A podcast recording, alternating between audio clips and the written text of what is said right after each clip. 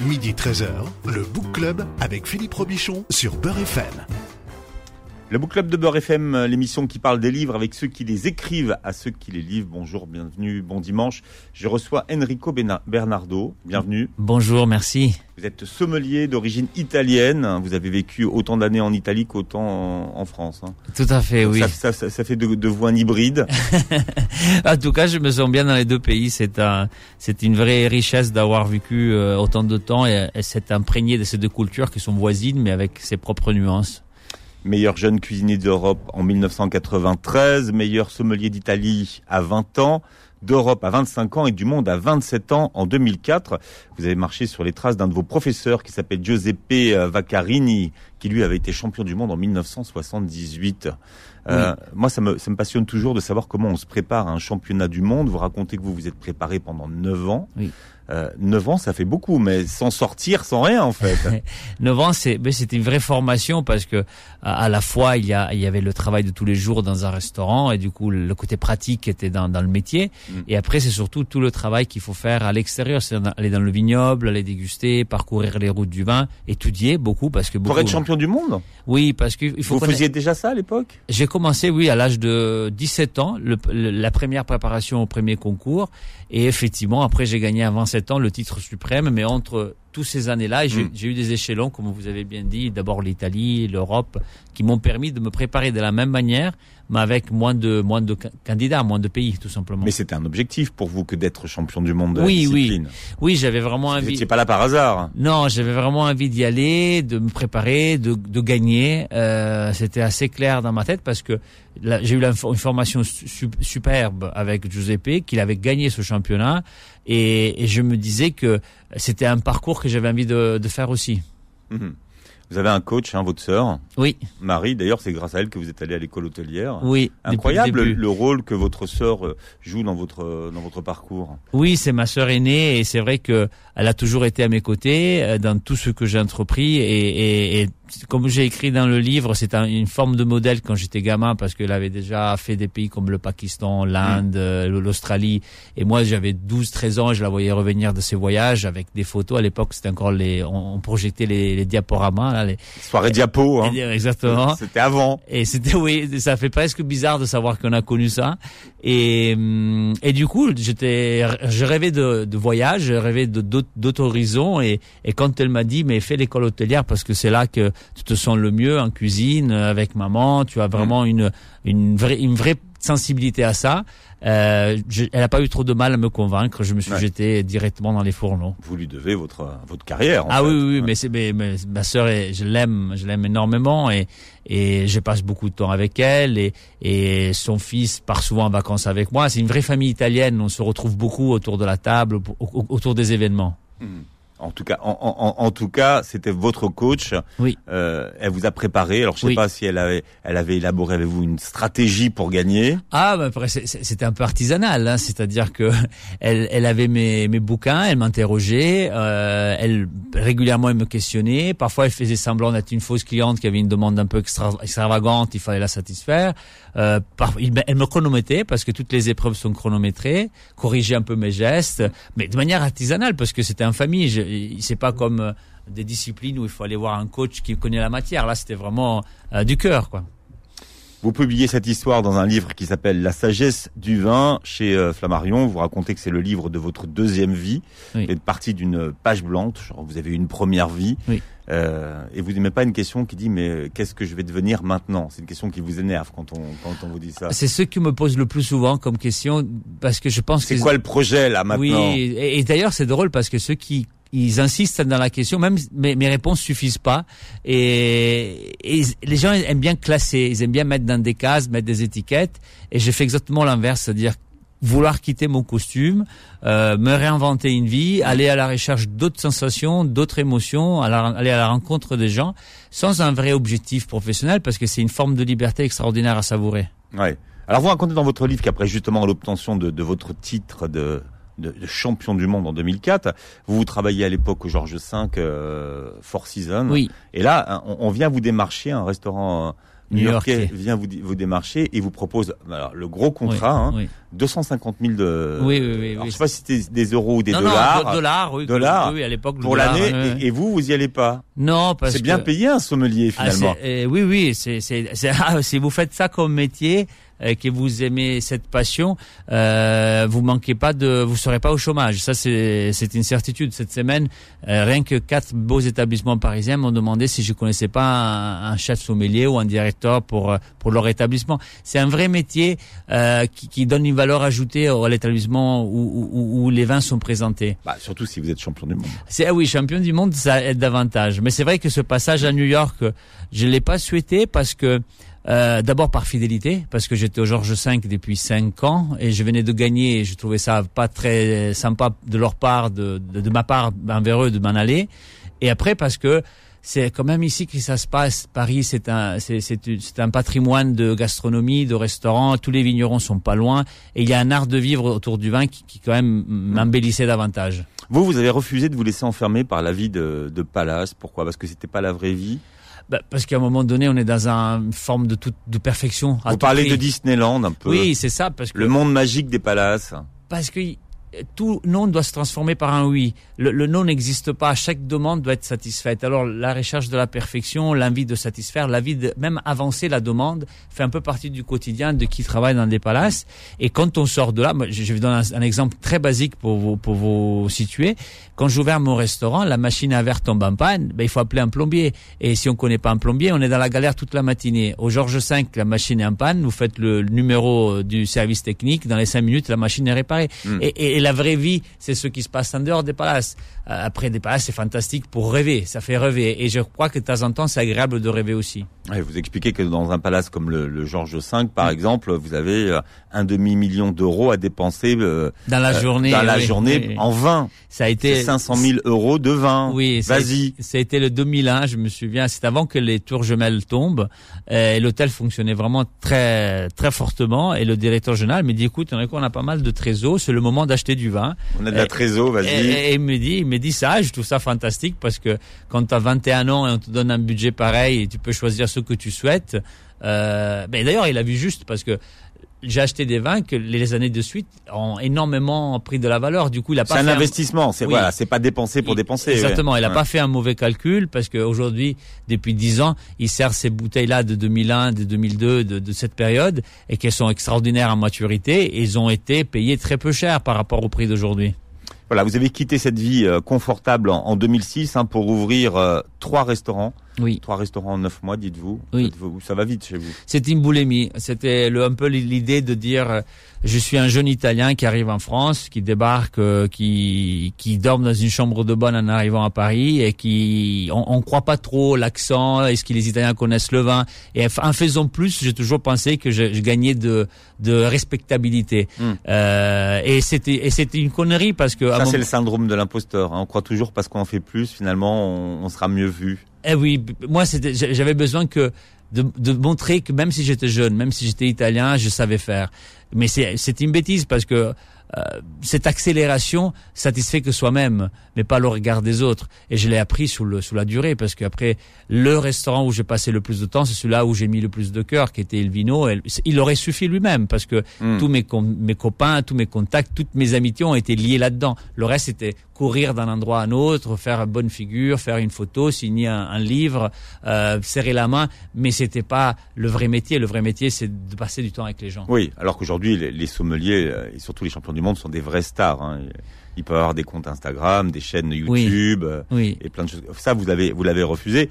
Alors, comme vous faites pas les choses comme les autres, en général, on va au restaurant, on commande les plats et après on commande les vins. Chez vous, c'était l'inverse. Oui, on commandait que le vin, même Oui. pas le plat. Et après, on vous imposait le plat. Oui, c'était une forme de surprise parce que ah, pour moi c'était évident de faire comme ça parce que quand d'abord quand je fais à manger, je vais d'abord un cave, je choisis une bouteille de vin que j'ai envie de boire ce soir-là parce que c'est instinctif, j'ai envie de ça et pas d'autre chose.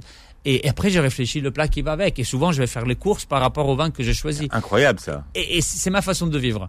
Quand je vais dans un restaurant, je choisis d'abord un vin sous la carte. Et après, je dis, faites-moi ce que vous voulez. Je vous fais confiance dans les plats.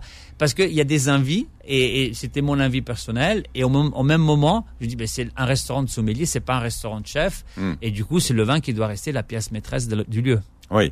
Euh, D'où vient cette idée qu'avec les viandes, on boit du rouge et avec le poisson, on, on- on boit du blanc? C'est toujours vrai, ça il y a, y a des, des grands classiques, on va dire, qui qui ne sont pas faux, hein, parce que 80% des cas c'est juste. Mais après il y a beaucoup de variantes, il y a beaucoup de différences, notamment comme les les les, les plats sont cuisinés, avec quoi ils sont assaisonnés, quelle est la garniture qui va avec. Je vous donne un exemple. Vous prenez du du veau. Typiquement, vous dites, bah, un veau c'est vin rouge parce que c'est Bourgogne et Pinot Noir. Mais si à votre veau vous y mettez des asperges ou vous y mettez euh, des légumes verts comme les courgettes, peut-être le blanc est pas si mal que ça. Euh, le thon de la même manière ou un filet de rouget, vous mettez une sauce tomatée un peu pimentée, un peu relevée, le rouge va davantage. Du coup, l'assaisonnement, la cuisson et l'accompagnement sont trois pièces principales dans l'assiette. Et les gens réfléchissent que à l'ingrédient. Hmm. C'est du bœuf, c'est du veau, c'est du Hmm. bar. Mais est-ce qu'on pourrait boire du rouge avec du poisson, par exemple? Oui, oui, oui. oui. Et, et Vous, vous le faites de- Moi, je le fais très, très librement et j'ai fait attention. Si c'est un sushi ou un carpaccio de dorade avec du caviar ou du citron, je pense que c'est pas le rouge qui va le mieux. Mais si c'est un, un, un, un poisson snacké avec euh, à nouveau des épices, des, des, des légumes qui, qui ont, ont de la mâche, ben le rouge il va très bien. Je me suis posé une question en lisant votre livre. Quelle est la différence entre un sommelier et un œnologue L'œnologue fait et le sommelier déguste, dans le sens que l'œnologue a toutes les compétences pour euh, la vinification, la, l'éno- la linologie pure, c'est-à-dire euh, la connaissance de ses terroirs, le choix des, des barriques, l'élevage, tout ce qui est un peu, on va dire, technique. C'est pas comme un chef de cuisine. Lui cuisine le vin, il prépare le vin. Et un sommelier doit déguster milliers de vins et pas un seul ou une dizaine, doit les connaître, doit les accorder au plat et doit surtout faire, faire rêver qui les boit. C'est-à-dire il doit parler, avoir un langage qui permet à qui reçoit le vin de passer un bon moment. Mhm. Et vous, vous dites que ce sont toujours les personnes de l'endroit qui font le, les meilleurs vins et pas ceux qui les conseillent, notamment les œnologues. Oui. Pourquoi, pourquoi, pourquoi finalement cette supériorité de la personne du coin et du terroir c'est un peu comme un architecte. Il Les- a, il a, ce il a, appelle les winemakers. Winemakers. Oui, ouais. et d'ailleurs, c'est des makers, c'est des faiseurs de vin. Oui. Euh, et le meilleur des œnologues, c'est le vigneron. C'est lui qui habite dans sa terre, qui habite dans sa maison, qui, qui connaît ses terres par cœur. Et c'est un peu le même problème souvent d'un architecte ou de- d'un ou d'un chef de cuisine. Ils, ils imposent leur goût aux autres. Euh, quand moi j'ai envie d'habiter chez moi, j'ai pas envie de retrouver le goût de mon architecte. J'ai envie de retrouver ce que j'aime.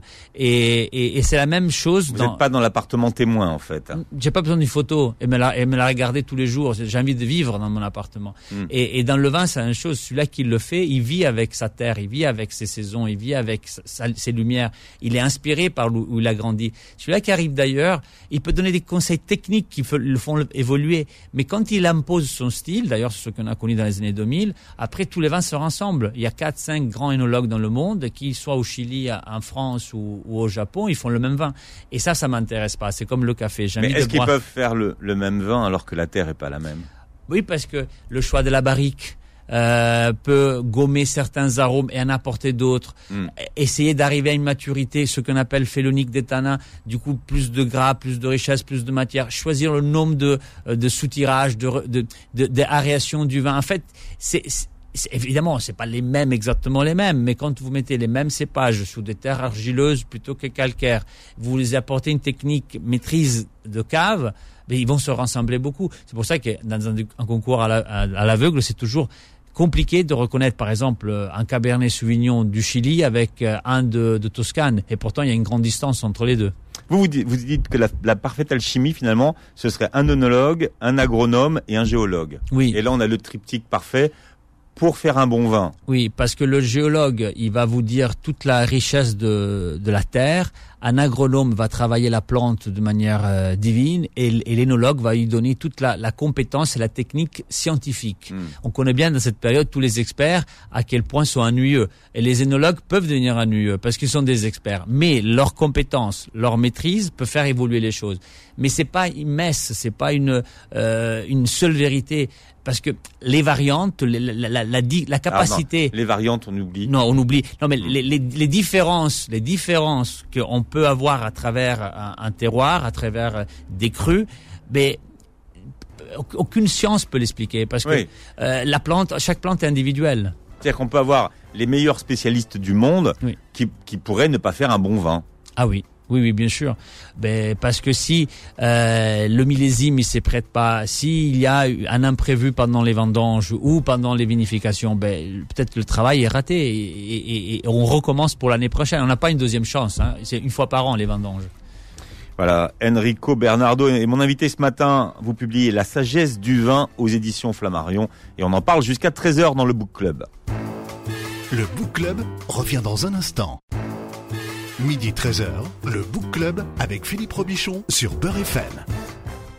Voilà, je reçois un champion du monde aujourd'hui, euh, champion euh, du monde euh, des sommeliers en 2004. Il s'appelle Enrico Bernardo. Euh, Enrico, euh, on peut on peut euh, passer le, le concours tous les ans si on veut, ou une fois que vous l'avez été une fois, c'est à vie? C'est à vie, voilà. On, on, Il n'y a pas besoin de, de remettre son titre en, Même en jeu.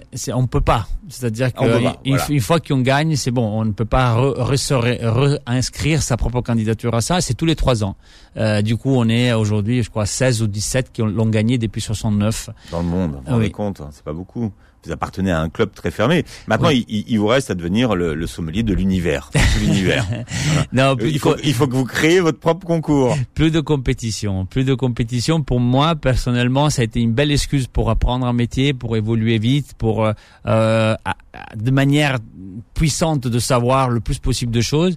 Mais après, le bonheur maintenant, c'est de, de vivre le vin et, et pas de le forcément de le déguster à l'aveugle ou de le reconnaître. Voilà. Et maintenant que vous êtes arrivé à l'âge de la sagesse, vous publiez La sagesse du vin aux éditions Flammarion. Donc c'est le récit d'un voyage que vous avez euh, entrepris, euh, qui s'est interrompu pour cause, pour des raisons sanitaires, on va dire. hein.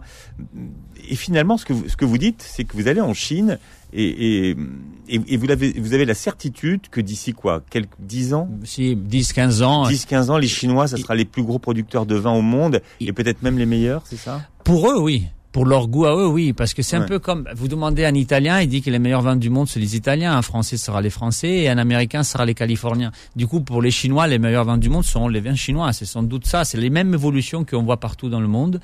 Et euh, en voyant comment ils plantent, comment ils investissent et comment ils se font aider techniquement, ça m'étonnera pas qu'on on, on aura des vins terriblement chers, un peu l'image des vins californiens, qui seront bu par un public chinois et que nous, nous on connaîtra pas. Après, est-ce qu'ils seront meilleurs? Pour moi, déjà, le meilleur vin n'existe pas. Ce seront des vins chinois, faits Ah, par des Je Chinois. crois que le meilleur vin, si, vous- avez une définition Oui. du meilleur vin. Celui-là qui nous attend, ce qu'on n'a pas encore C'est celui que dégusté. vous n'avez pas encore bu. Oui, oui, Ouais. exactement. C'est cette belle réponse, je l'ai eue en Australie. Euh, c'est souvent une question qu'on m'a posée, quel est le meilleur vin du monde, le meilleur vin que j'ai dégusté? Et je savais jamais trop répondre. C'est un peu de dire quel est le meilleur de vos deux enfants. C'est pas possible de dire lequel est Mm. meilleur. On les aime différemment. Et en Australie, j'ai fait une visite remarquable d'un vignoble extraordinaire avec des vieux cèpes, des vieilles plantes qui avaient 150 ans. Tout, tout était charmant. J'étais emballé, le discours, tout, jusqu'au moment qu'on on va au chai. Et normalement, ça se passe, ça se termine par une dégustation, la visite. Et cet homme-là, J'ai adoré la fin. Ne fait aucun signe d'ouverture. Je me dis c'est quand même bizarre. La première fois que ça m'arri- m'arrive dans le monde, même à un moment, je dis que- quel manque de d'échange, quel manque de, de générosité que j'avais rencontré partout dans le monde, Visite sèche. sèche. Et je sors de là, je monte en voiture, je dis mais finalement, il m'a offert le plus beau cadeau en ne pas dégustant le vin, la réponse à cette question. Parce que m'intriguait le fait de savoir comment était ce vin-là. Alors je dis mais ah, la je- frustration. je le connais pas. Alors, et c'est ça le meilleur vin, celui-là qu'on n'a pas encore dégusté. Et finalement, vous, ré- répondez à votre question parce qu'une amie vous, vous- qui, a- qui avait une bouteille. La voisine, c'est- Voilà. c'est le, le- le domaine voisin dont j'étais client d'ailleurs euh, quand j'étais au Georges V. Je fais une très belle dégustation, je raconte l'histoire. Elle, elle était cliente chez lui. Elle m'a offert une bouteille en partant. C'était vraiment un très beau cadeau. Et le soir même, j'étais à table avec ma sœur, Mary, et on dit ben on va l'ouvrir. On va pas, on va pas faire le, autant. de- vin, le vin est fait pour être bu. Oui, oui, totalement. Et il, il- on va pas laisser cet honneur euh, de l'inconnu. Il, il faut l'ouvrir. Mhm. Et est-ce que finalement ça a été à la mesure de votre de votre fantasme? C'était très bon, c'était excellent. Euh, mais ça va rentrer comme parmi d'autres excellents vins que j'ai dégustés. Mhm. Alors votre tour du monde, euh, c'est un, un, tour du, du, du, vieux continent. En 14 mois, vous avez pris 29 vols, parcouru 50 000 kilomètres en voiture, visité 902 domaines et dégusté 7720. Alors en plus, vous, vous archivez tout. Hein. Vous avez encore des fiches et, Oui. des, et, et des carnets à, J'ai mon petit calepin qui je remplis à au fur et à mesure. à oui. l'ancienne. Oui. Donc rien ne peut vous euh, vous échapper.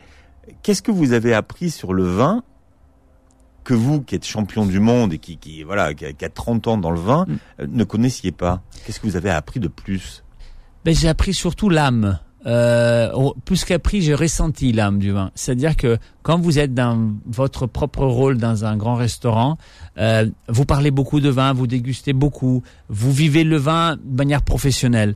Le fait de prendre la route et passer autant de temps sur, les ter- sur le terrain, euh, se réveiller même endroit que le vigneron, aller chez le même boucher, aller prendre le café au même endroit, vivre l'atmosphère des villages, parce qu'en fait les, vins sont dans des villages et sont d'ailleurs très beaux ces villages. Euh, sauf, sauf en Californie. hein. Mais ça reste des villages. Maintenant, c'est la Napa Valley. Alors, Oui. vous racontez le business qu'ils en ont fait. Alors là, c'est voilà, c'est le, le circuit euh, touristique. Là, c'est- Euro Disney. c'est Euro Disney, voilà. Ouais. So- mais euh, Sonoma, qui est juste à côté, a une âme paysanne. L'Oregon a une âme très paysanne. Toute la vallée centrale, Santa Cruz, tout, Mm. c'est le quai des vignerons. Et du coup, effectivement, il y a Napa Valley qui est un peu les, les grands domaines prestigieux qui font des visites. On sort avec une casquette euh, avec le- la, la marque du domaine visité. Mais dans tout ce voyage-là, passer autant de temps, j'ai appris vraiment euh, que tout passe par l'humain. euh, par les êtres qui font le vin et qui vous le servent et qui vous donnent les moyens de le ressentir. Mais il faut être dans la condition. Il faut pas être stressé ni par le temps ni par les rendez-vous. Il faut se laisser guider. Mm. Il faut- J'ai une vraie chance. J'ai pris ce temps sans me fixer, comme on disait à l'instant, de- de- d'objectifs. Et le fait d'avoir pas d'objectif, on est libre de vivre ce qu'on est en train de faire dans le moment présent. Même si vous avez, vous l'avez fait de façon très professionnelle, puisque vous aviez des rendez-vous dans les domaines. Oui. Vous débarquez pas dans les domaines sans avoir pris rendez-vous. Oui. Il fallait sélectionner auparavant les domaines. Donc, c'était quand même un, un vrai, un, un vrai travail en amont, hein. Oui, elle travaille un peu de documentariste en amont, on fait, on fait sa propre, son propre itinéraire. Et oui, on s'improvise pas, mais Vous on- pas allé toquer à la porte des, des châteaux. non. Par contre, euh, dans le voyage, il y a des domaines qui se sont ajoutés que j'avais pas prévu parce qu'en allant manger au restaurant, il y avait peut-être le, le restaurateur qui m'a dit ah mais t'as pas goûté celui-là. Alors lui prend un rendez-vous pour moi. Ou parfois, ça m'est arrivé même de rencontrer des vignerons tabler dans le même endroit où j'étais et que après le déjeuner, j'ai terminé chez eux pour déguster quelque chose. En fait, il y a un, un monde d'échange. Et c'est ça qui est le plus agréable dans, dans la viticulture, dans, Mm. dans, dans le monde du vin. Les gens sont généreux. Naturellement, ont envie de montrer ce qu'ils font et, reflètent vraiment cet amour pour la terre. Et je trouve ça fabuleux. Dans, un monde où tout va vite, je trouvais encore ces valeurs très attachées au lieu où on est né, où on a grandi. Je trouve que ça, ça nourrit l'âme. Euh, en Californie, vous découvrez finalement que les, vins sur la carte et les vins californiens sont plus chers que la, me- que, que la plupart des grands vins français. Comment vous expliquez que les Américains, ils arrivent à, à vendre aux Américains des vins aussi chers qui peut-être ne le valent pas? Alors d'abord la quantité, il y en a moins parce que on va dire il y a une centaine de noms qui sont très demandés, très hum, très luxueux dans l'esprit des, des Américains. Ça se passe par le mot collection. Les Américains sont des grands collectionneurs Mm. et du coup il faut avoir. Ils jouent la carte, les producteurs, parce qu'ils font des petites quantités, des micro-cuvées, du coup les prix, les prix s'enflamment. Et après, tout simplement parce que tout coûte plus cher. All- Aller acheter une salade au supermarché pour manger euh, dans, dans votre hôtel, ça coûte si cher que faire un repas à Paris à déjeuner. Euh, tout est très cher. Euh, je dis dans le livre qu'il y a que l'essence qui est à bon marché. Oh, Aux États-Unis, oui. Euh, dormir dans Et un... les barres chocolatées aussi. Oui, Et en plus, elles sont double XL.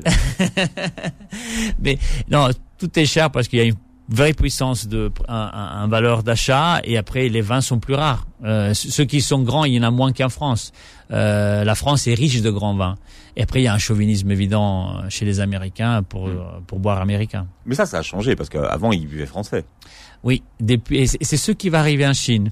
C'est-à-dire que euh, les Chinois boivent énormément français aujourd'hui, mais laissez 20 ans aux Chinois, ils vont faire le même chemin que les Californiens. Ils vont Mm. pro- produire des grandes cuvées euh, à micro-échelle et vous allez voir que les prix vont s'enflammer. Et les Chinois ont acheté des grands châteaux en France. Hein.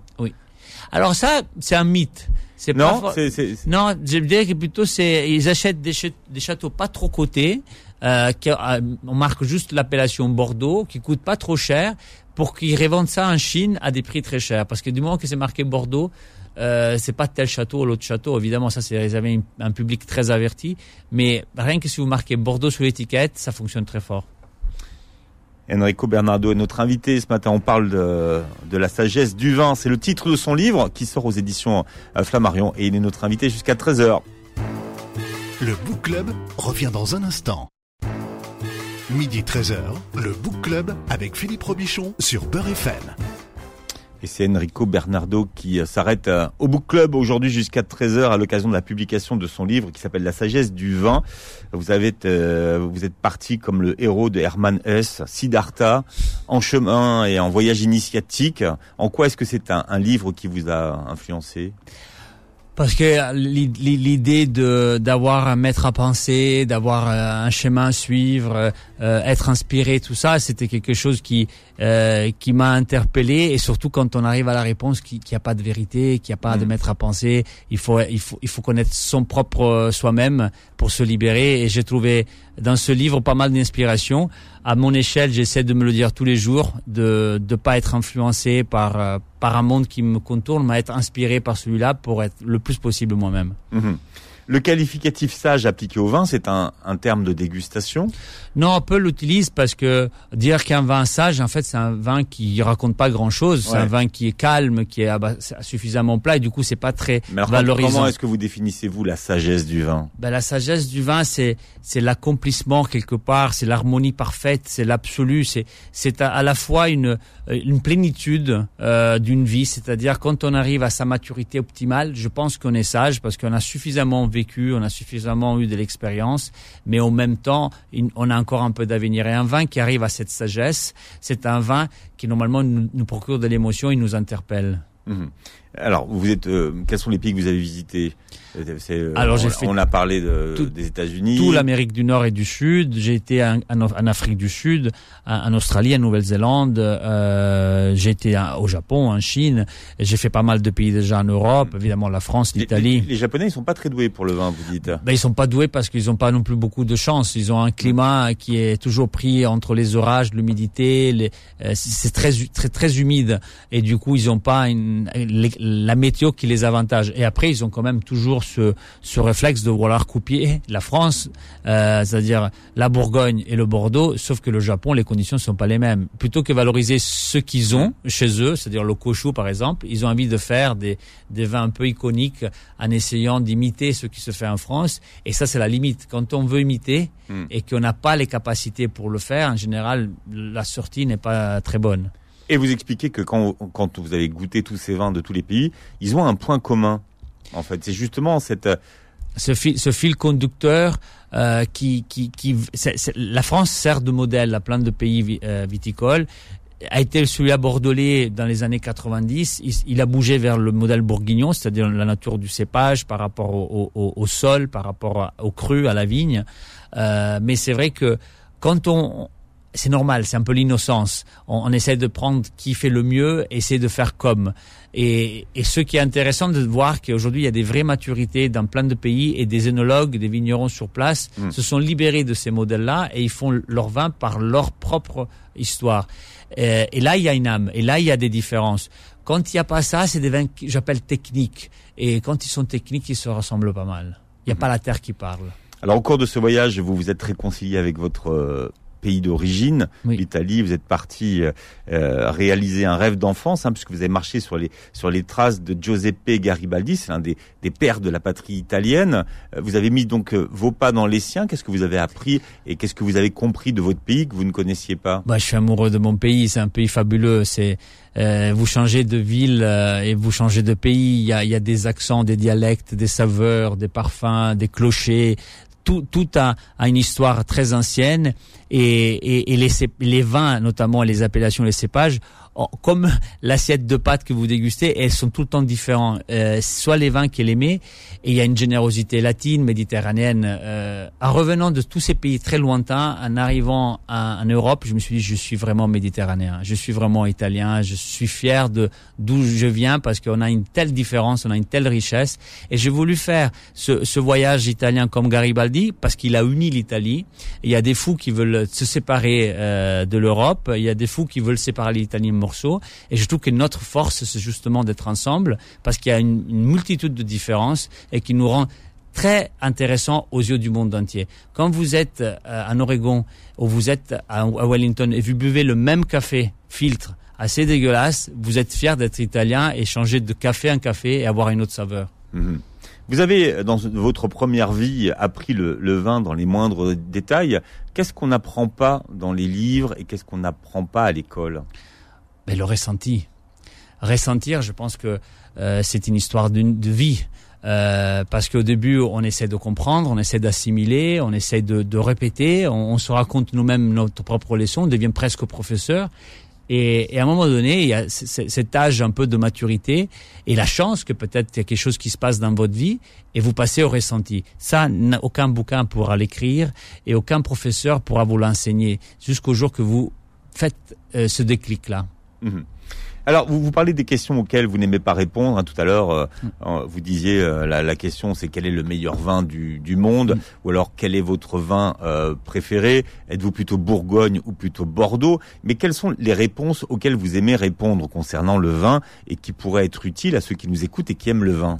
Ben, quelle était la belle rencontre euh, dernièrement? Quel est le vin qui t'a le, le plus parlé? Euh, Quel est le, le, le, le- le meilleur, euh, la meilleure situation pour apprécier un vin? Quels sont les moments pour le faire? Qui qui est des choses, je dirais, qui passent vers vers le vécu. Parce que le classement euh, connaît déjà dans, dans la façon de le dire sa limite. On classe. Et, et moi, je déclasse pour me libérer de tous ces, ces, ces, ces systèmes-là. Et je prends les vins de la même manière. Peu importe si c'est un grand cru, un grand millésime, je l'approche avec cet esprit naïf et libre pour, pour, pour l'apprécier pour ce qu'il est et pas ce, pour ce qu'il devrait être par rapport aux autres.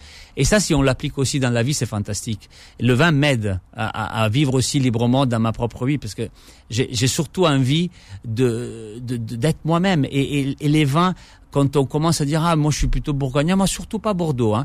C'est du snobisme et c'est associé souvent à l'ignorance, à, à la non-culture du vin.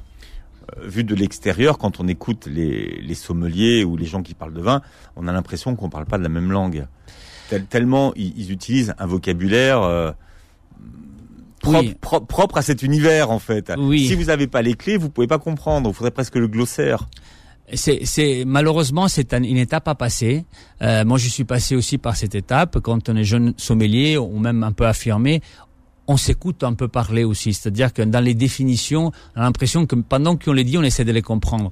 Mais c'est une étape obligatoire pour passer après finalement à l'étape suivante, que c'est celle vraiment, à nouveau, je me répète, du ressenti, et pas parler de vin avec une terminologie technique, mais parler plutôt comme on décrirait une personne. Il y a beaucoup à- de verbiage hein, ou de Oui. quand même. oui, complètement. Après, et après, il y a des, des, des, des choses techniques. Quand, par exemple, vous pouvez pas passer à travers de parler de tanin dans un vin rouge. C'est un élément qu'on doit décrire, ou la robe, en parlant de la couleur. Il y a, il y a des, des terminologies qui, vous êtes passé, obligé d'y passer. Mais par contre, de décrire le vin, le, lui donner de, le mettre en appétit, donner des saveurs, on peut le raconter comme on parle d'un film, comme on parle de, d'une émotion qu'on a vécue autre part que dans le vin. Pourquoi les, les années 1950 et 1960 euh, sont, sont les années qui ont connu les meilleurs millésimes?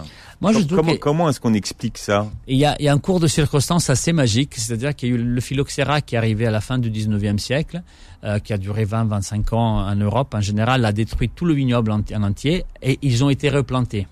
Et en 1900-1920, euh, il y avait un vrai savoir-faire de pépinéristes, de gens qui, qui, qui- qui travaillaient la terre, vraiment, des, des, des vrais paysans.